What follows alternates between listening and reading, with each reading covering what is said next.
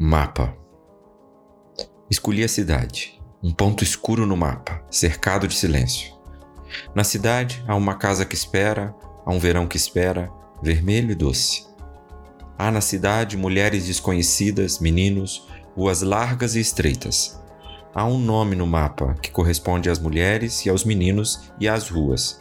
Há na cidade um ritmo para os acontecimentos, um modo determinado de fabricar cansaços. Na dobra do mapa, ao norte da cidade, há um lago escuro, peixes, asfalto, capim. A cidade, um ponto no mapa, está cercada de silêncio. Por isso, o meu olho forasteiro a escolheu. Ana Martins Marques